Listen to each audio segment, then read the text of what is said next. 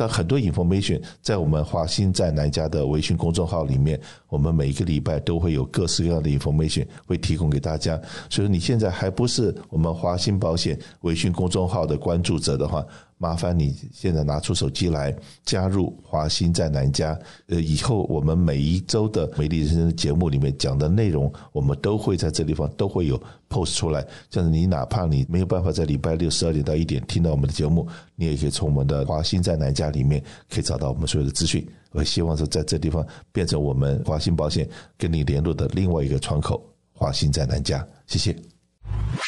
欢迎回到我们节目现场。我来八卦一下，刚刚朱医师在讲的时候说他现在还是单身，会不会因为跟你交往的女朋友发觉说你这个精神科医生一眼把我给看透了，所以说跟你在一起很无趣，所以到现在为止还没结婚呢？呃，有有时候会有点职业病，因为为什么呢？这个呃，病人看多了，有时候不想交朋友的时候，也会就是不知不觉的就看到一些。不应该看到的东西，呃，但是尽我会尽量就是压抑啦，所以说希望这不是这个单身的原因，但是有可能。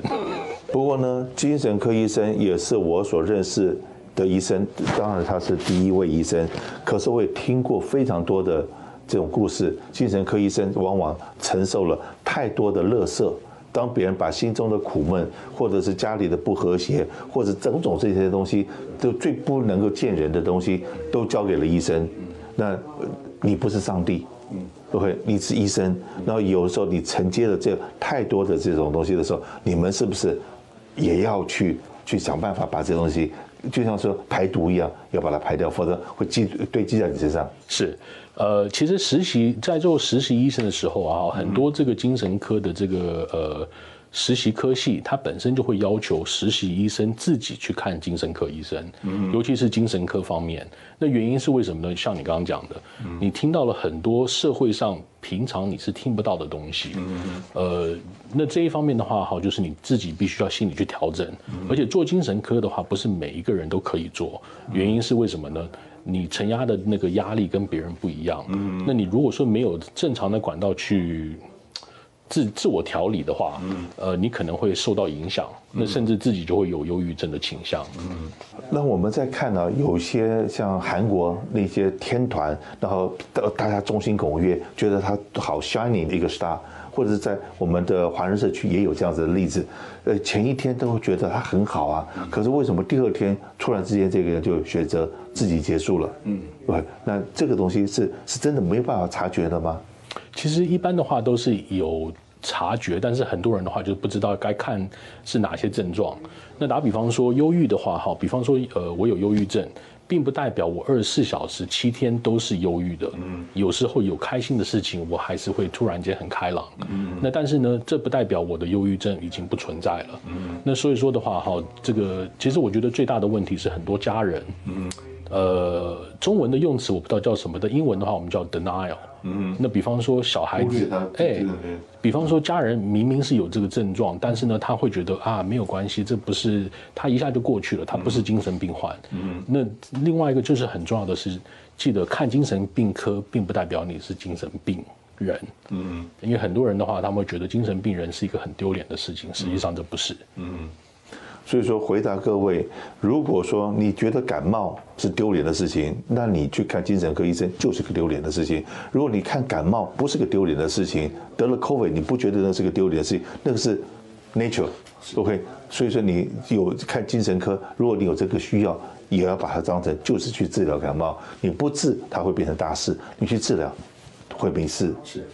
好，我自己呃最近有一个经验。然后去一个餐厅里面吃饭，旁边有一个小孩吵到我都不想吃饭了。还有一次一个经验，是一个很非常好的先生陪着一个呃已经受了伤的坐轮椅的太太。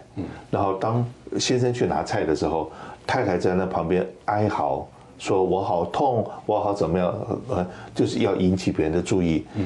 我应该算是一个呃带着太太去餐厅吃饭，可当听到旁边的人在哀嚎的时候，那心情嘣一下掉到谷底去了，我都不想吃顿饭，赶快想走，嗯，想逃离那个现场。我现在才会知道说，为什么有人坐飞机说旁边有个小孩在那吵，吵到后来，有的人平常应该是很有修养的，突然之间会俩攻，嗯，会会突然他也暴躁起来了。那怎么样让我们照顾者或者我们家人，OK，怎么样去面对？那因为可能患者。并没有那个感觉，可反而是我们照顾者，我们会受不了。呃，其实最重要的话就是去适当的环境，像比方说，如果说有一个人他本身有躁虑的话，当然你不可能带他去一个就是呃摇滚音乐的一个乐团里面，那他的那个躁郁症的话会突然间，他因为他没有办法控制嘛，所以他的躁郁马上就会上升。那所以说这个我觉得最重要的话就是适当的环境，然后呢，呃。不同的症状有不同的治疗方式。那精神科上面的话，好，比方说家人如果说有这一方面的倾向的时候，你已经不是一天两天了，所以说家人的话应该很了解什么事情会让他的情绪不稳定。嗯，那就是尽量如果能够避免的话，那尽量避免。那可是呢，就我讲说，可可能在周围照顾的人从那边得来的负面情绪，我怎么去处理呢？哦，这个。这个的话就是你有多爱这个人了，因为为什么这个负面的话真的是没办法避免。就比方说你你刚刚讲的那个吃饭的那个比率，呃，当然了，照顾这个病人的人，他心里头当然知道就是周边环境的人反应如何，但是呢没有办法就是，呃，因为因为这方面的东西的话是没有办法避免的。那你当然就是你要记得就是可能就是。皮要长得厚一点，嗯，因为要不然的话哈，你真的是没有办法帮助你的家人，嗯，呃，那当然了，就是比方说这个，像你刚刚讲的这个小孩或者这个他，你不能把他关在家里，就是让他完全跟世呃跟世界就是脱离，嗯，那当你去这个中呃公共场所吃饭的时候，那这一方面的话，这真是没办法避免的。然后我们也看到一些报章杂志得到了一些 information，就是说我们平常在。安慰人的一句话，像我们中国人最喜欢说的，哎，吃饱了没有啊？早安啊，这些东西跟外国人的问好的方式不太一样。那好，那今天碰到了一个，你知道他很可能是可能有一点忧郁，或者是他根本就是忧郁患者，你也知道。然后你常常跟他讲说，哎，想开一点了，想开一点了，这没什么了，家家有本难念的经。你的这种安慰，好，可能我在看有些杂志上面讲，你可能不开口还好，你这个开口害了他。对呃，这方面是正确的。为什么呢？那个你这种呃话题的话，哈，让那个受患者会觉得是一种肤浅，然后再来的话，他会觉得说你问的这个问题完全没有办法表达我现在目前的经历。嗯，那所以说这一方面的话，哈，通常我的建议是，如果说你有一个朋友有忧郁症的话，当面的时候你什么都可以谈，甚至你可以谈到就是最近心情如何。但是呢，不能用就是这个呃肤浅的方式去呃。你的用心可能是好的，但是他的那个受害者他本身听到的时候，他会觉得说这个是很肤，就是呃，你好像讲清了我的病情，或者是我的心里的感受，不了解我，对，完全不了解。所以这一方面的话，好，就是呃，尽量不要用这种上面的话题。然后就是如果说你要问的话，你可以问，就是说，哎。你最近心情如何？嗯，呃，就是一些比较简单的问题。然后我刚刚讲过，因为我参加过这样子的团聊，团聊的时候听到了那种真的是可怕到，那那个时候我发觉原来觉得自己是是很痛苦的那种人，每个人都带着微笑回家。嗯。OK，你你中你你觉得你跟别人分享了说，哎，我中了一百万，你有没有分我的时候，你讲的这话反而让另外听话的人会很愤怒。OK，你说你今天你中了一百万，然后我分你一半，哇，那大家都很开心。OK，所以有的时候呢，很可能说，哎，这个讲讲自己的不顺，反而会让对方反而是一个，而且说啊，没有没有问题，的小事啊，有一切都会过去的。可能那有的时候，我们真的要学习怎么样跟。有这方面痛苦的人，怎么跟他们相处，这是一个很大的学问。是，其实呃呃，像我们刚刚谈到那个轻生的时候，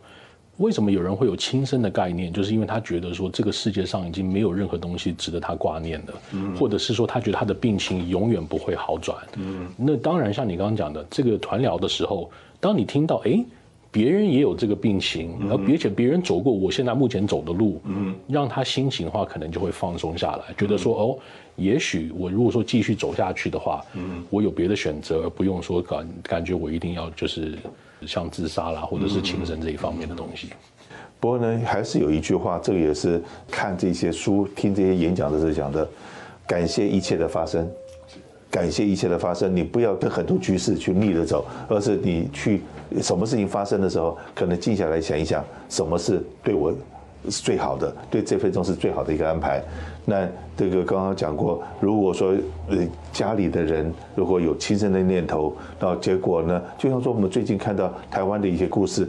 然后有的教友已经知道教会的朋友有那种轻生的念头，他们还真的就去陪了太太去上班，然后几个人三个人去陪他，结果呢关了门他还是跳了。OK，那那种东西你已经做了你所有能够做的，可是你还是挡不住，真的过不在你，而不要自责。在忧郁症里面，那会我虽然听医生这样子讲，我应该不是忧郁症的受害者。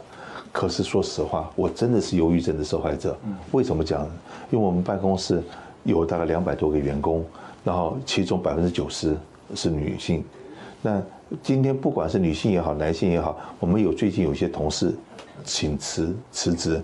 他的理由是太太产后忧郁症，他需要在家里面陪伴，需要在家里面照顾。所以说呢，对，就产后忧郁症到底是我们一般的人是怎么样去判断他有产后忧郁症？那产后忧郁症怎么样去避免呢？嗯，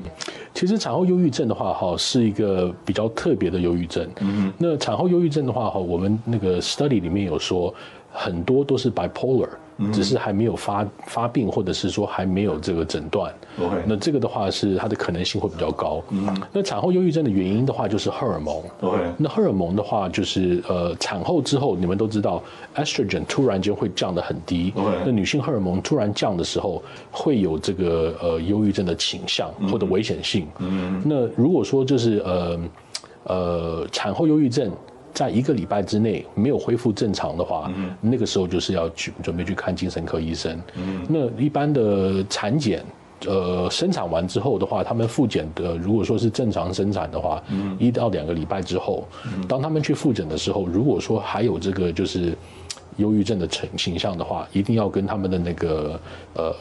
妇产科说。那妇产科医生的话，通常都会就是如果他们呃能够治疗，他们会自己治疗；不行的话，就会转到精神科。OK，那你说他的荷尔蒙因为这样这样子的关系，那产后忧郁症能够痊愈的机会大不大呢？呃，蛮大的，因为产后忧郁症的话，如果真的是产后忧郁症的，通常在那个产后的三到六个月之内，嗯，应该都是完全会恢复正常。嗯，就是哪怕说没有治疗的话，它通常都会恢复正常。但是因为我为什么在美国，我们的理念是，如果说有病情一定要治疗，它可以缩短它的这个。呃，忧郁症的这个症状，而且跟时间。那那样子的话，如果说你现在已经因为说这个产后忧郁症的理由来辞职的话，我这三到六个月，我就会敲你家的门。OK，什么时候回来上班？什么时候回来上班？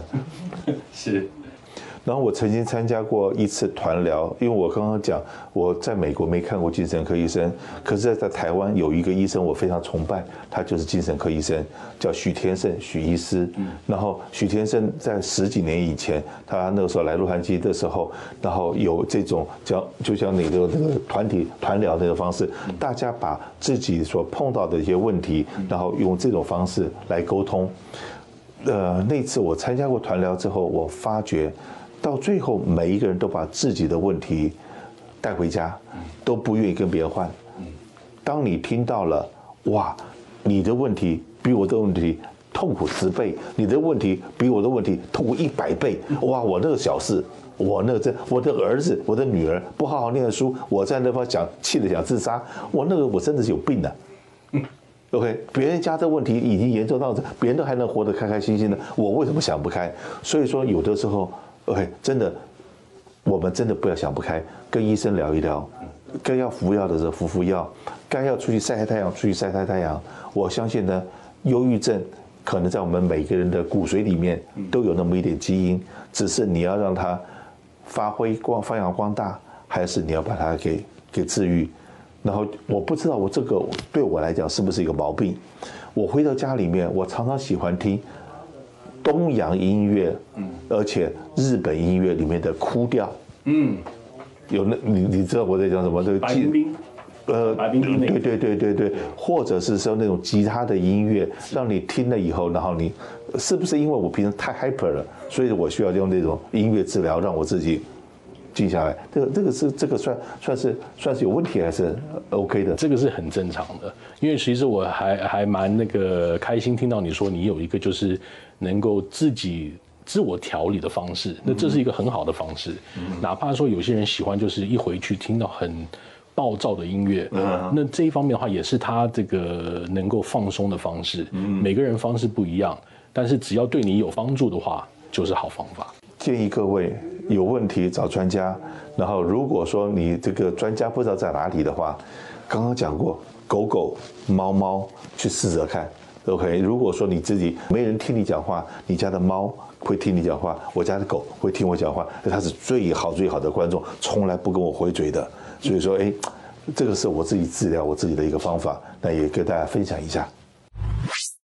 我们华鑫保险最近在我们 YouTube 频道里面成立了新的单元，叫“一心为你”。我们请了非常多的社区的有名的医生，以及一些刚刚开业没有多久的年轻医生，介绍给大家认识。原因是最近大家都知道，我们这有讲过很多我们的老人家也好，我们的客人说找不到医生，因为很多医生都退休了，所以我们特别访问了很多的年轻的医生。介绍给大家，让大家知道他的诊所在什么地方，这医生的学历，这医生的长相，他的谈吐各方面，让你在选择医生的时候有多一点选择。那以及我们说谈论的都是我们华人社区里面比较常见的一些慢性病，也希望从这个聊天的过程之中，各位都能从这里面吸收到一点医学的知识。那当然，听我们的收音机一三零零的收音机。可以听到他们的声音，可是你可能看不到他的影像，所以说麻烦你到了 YouTube 频道搜寻华兴保险美国生活好邻居。但我们中间有很多单元，这些单元里面有包括了，比方来讲我自己的谁来早餐，或者是医心为你，或者有些讲老人家的这些福利的一些频道。所以麻烦各位想要多了解自己的身体的健康状况，以及多认识一些医生的话。麻烦关注我们的一心为你。